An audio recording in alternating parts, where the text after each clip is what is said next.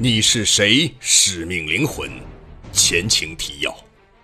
陈刚再一次被乌姆叫到了后台，怀着忐忑的心情，不知会迎来怎样任务的陈刚，被迫听着乌姆关于信仰的长篇大论。陈刚越发觉得不想再多待在乌姆身边一秒。在接到乌姆让自己照料人质的命令之后，陈刚快步回到了大厅中。可此时，大厅中的人们仿佛集体患上了斯德哥尔摩综合症。全都萎靡不振。这时，一个恐怖分子小头目让陈刚为人质们进行救助。陈刚借着这个由头，把加西亚叫到了身边做助手。二人来到存储食物的房间，大快朵颐。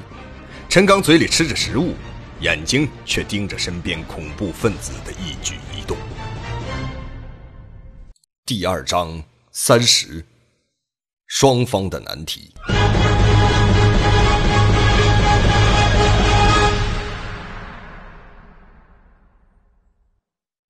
陈刚咬着面包，用眼睛的余光偷偷的观察着那个恐怖分子的一举一动。当那个恐怖分子转身向礼堂的大门走去的时候，陈刚用手轻触了一下加西亚的肩膀，用眼神示意他注意那个恐怖分子的行动。可惜的是，加西亚只是迷茫的看着陈刚，毫无反应。陈刚此时的心脏。剧烈跳动，他知道这可能是一次千载难逢的逃脱机会。当加西亚理解陈刚意思的时候，那个恐怖分子已经开始转身向他们这边走。他一手握着枪把，将枪斜挎在肩上。双方目光遭遇的时候，那个恐怖分子的表情立即变得警惕起来了。陈刚鼓足勇气。假装轻松地向正在走来的这名恐怖分子举了举手中的牛奶，报以微笑。恐怖分子摇了摇头，嘀咕了几句他俩谁也听不懂的语言。你会静脉输液吗？陈刚将视线转到加西亚的脸上，用英语问他：“大学期间，我是国际红十字会义工，做过一些培训，不过很多年没有练习过了。”不知行不行？这时，不知从哪儿冒出一个手推小车的恐怖分子。不过，这人只是戴着面罩，并没有携带武器。他做了一个手势，示意陈刚将地上的食品和药品装到推着的小车里。三人将满是面包、水和葡萄糖输液的小车推向了礼堂里。礼堂中的人们。几乎已经麻木了，即使两扇厚重的门被打开的声音传到礼堂中，也没有几个人向这边观望。陈刚继续将医生的角色扮演下去。实际上，礼堂中的人只是由于过度惊吓，加上长时间的没有睡眠和饥饿造成的身体状态急速下降，并不是真正的病人。有些身体素质不好的人，此时已经处于半昏迷状态了。陈刚一边装模作样的查看着礼堂中萎靡在椅子中的人的身体状况，一边用手放在窝在椅子上的人的头上。瞬间，犹如影像资料被打开一样，陈刚的脑海中看到了这个人以往记忆的视频。这种体验和陈刚第一次为乌姆施救的时候一模一样。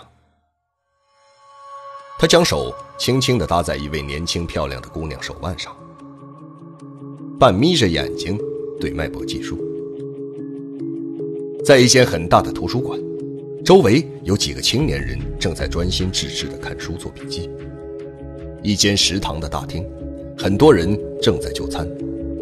一个相貌英俊的小伙子正与这位姑娘接吻亲热，看来这是一位大学生了。陈刚在心里默默下着判断：给他打一针葡萄糖吧，他需要食物和水。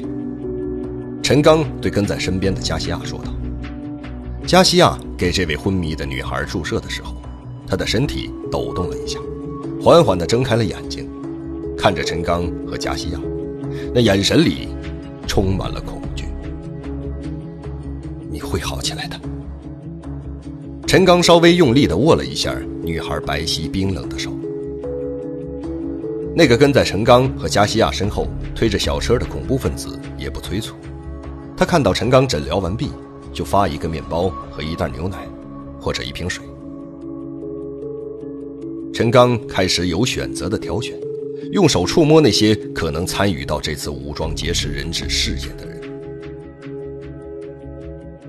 正在陈刚在礼堂中分发食物，给处于半昏迷的人输入葡萄糖的时候，他的耳朵中又听到乌姆与那个负责与外界通讯的年轻恐怖分子的对话。问他，在失去联系的四十分钟里都做了什么？显然，这个声音是乌姆命令通讯员问那个操作核电站程序的人。一阵噼噼啪啪的敲击键盘的声音之后，便陷入了静默状态。他说：“刚才楼下有动静，他去查看了一下，又顺便买了一点东西，没有异常情况。”又是一阵静默。突然，乌姆说：“让他立即给我打电话。”听到这里，陈刚的心猛一下抽紧了。可别在这个环节出现岔子呀！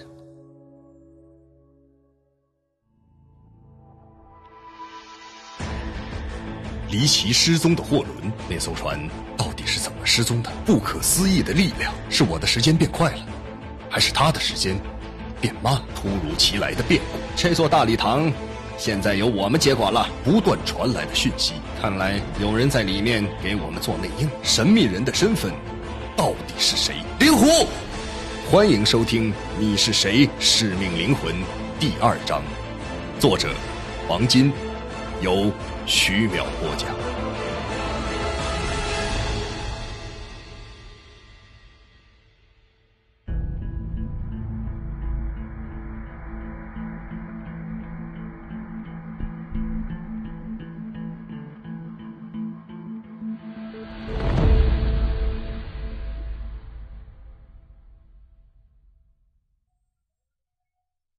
接到信息的俄罗斯人到底进行到什么程度了？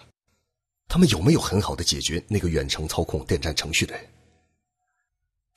哎，假如我要是会说俄语，就可以直接告诉俄罗斯人那个远程操控者的地点了。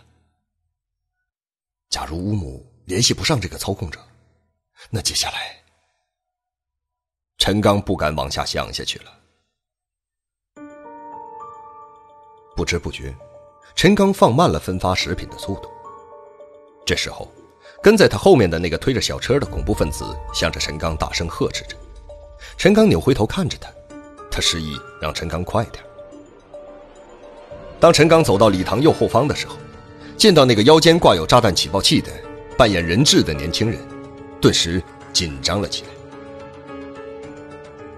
这个人看起来神情有些憔悴。不过，当陈刚走到他近前的时候，他的眼睛叽里咕噜的上下打量着陈刚。谢尔盖送进来的食物，乌姆怕食物被做了手脚，命令几个人质吃了之后，观察一段时间，发现没有出现异常，就告诉手下人开始食用。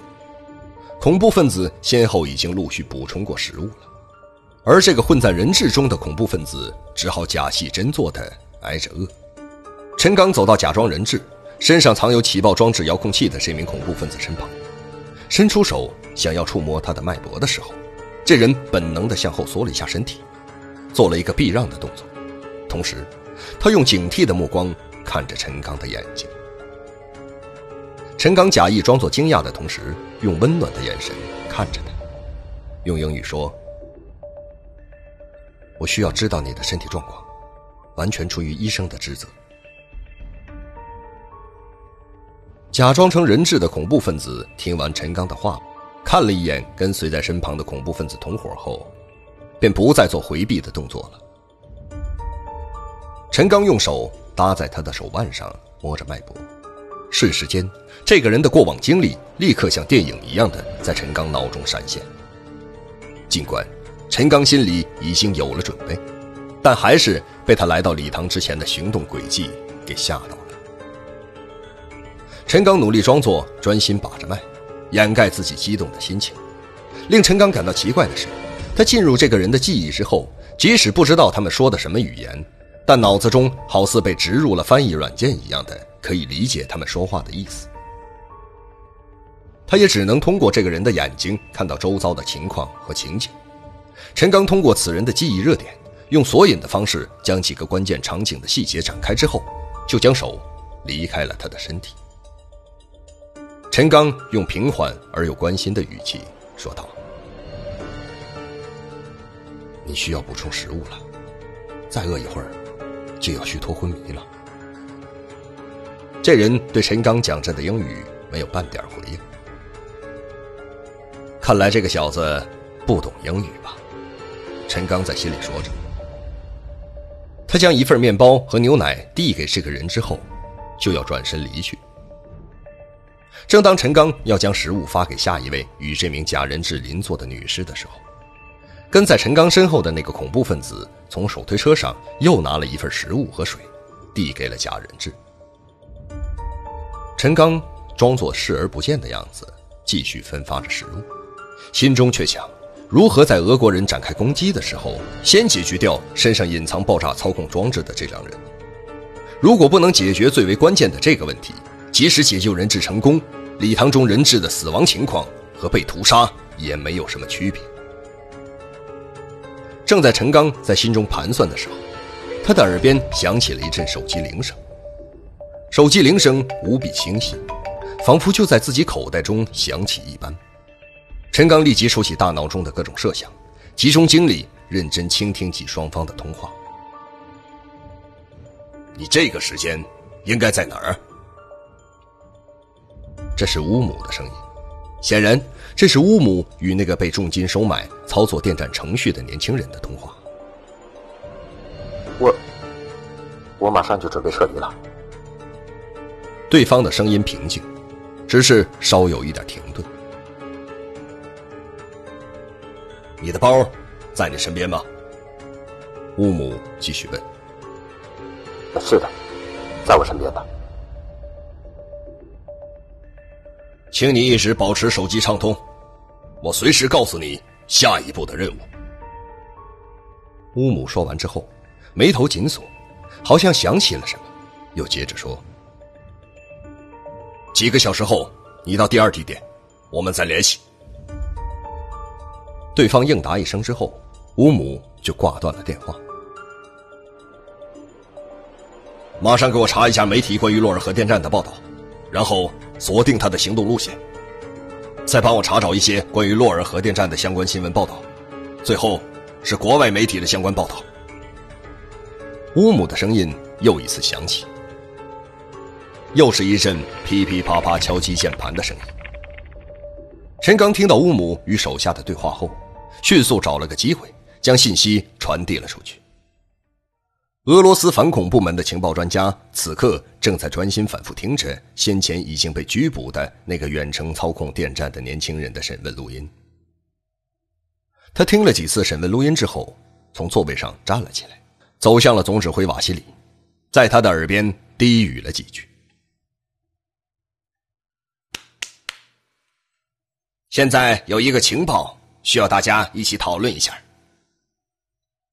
瓦西里听完反恐专家的汇报，边说边拍手，引起屋中人的注意。大家听到瓦西里的巴掌声，不约而同的向他的方向看着。几位高级官员按照瓦西里的招呼，向指挥部旁边的一间临时会议室走去。大家一落座，瓦西里便说道。伊万诺夫对我们先前捕获的那名远程操控程序的人有些担心，他认为这个人的交代中存在反复性，也可能向我们隐藏了某些细节。更为重要的是，这个人可能会突然向乌姆坦白他已经被捕获了的消息。几位前线指挥部里的高级官员听到瓦西里这样说，情况转好后的喜悦心情。一下子就被这个突发的信息扫荡得无影无踪。假如伊万诺夫的担心成为现实，乌姆等人就会采取反击措施，不管他们采取什么样的报复手段，都是我们不能承担的后果。大家想想看，有没有什么稳妥的方案？众官员听到瓦西里这番话后，脸上都露出了紧绷的严肃表情。宁可信其有啊，否则带给我们的损失是不可承受的。呃，可不可以找一个声音和那小子一样的人，让这个人和乌姆联系，避免他突然反水，造成满盘崩溃？一位坐在瓦西里身旁的官员说出了自己的建议。那这个人在哪儿呢？如何在极短的时间内就找到这样的人？还有，被抓捕的那个人？到底向我们隐瞒了什么呢？正在大家紧张讨论这件事情的稳妥处理方案时，一个人手里拿着几张纸，紧张的走进小会议室，将纸张递给了瓦西里。瓦西里看完之后，并没有说什么，只是脸上的表情更加严肃。他将写有字的纸张转给参会的人，大家传递着看过之后，便默默不语的。看向总指挥瓦西里。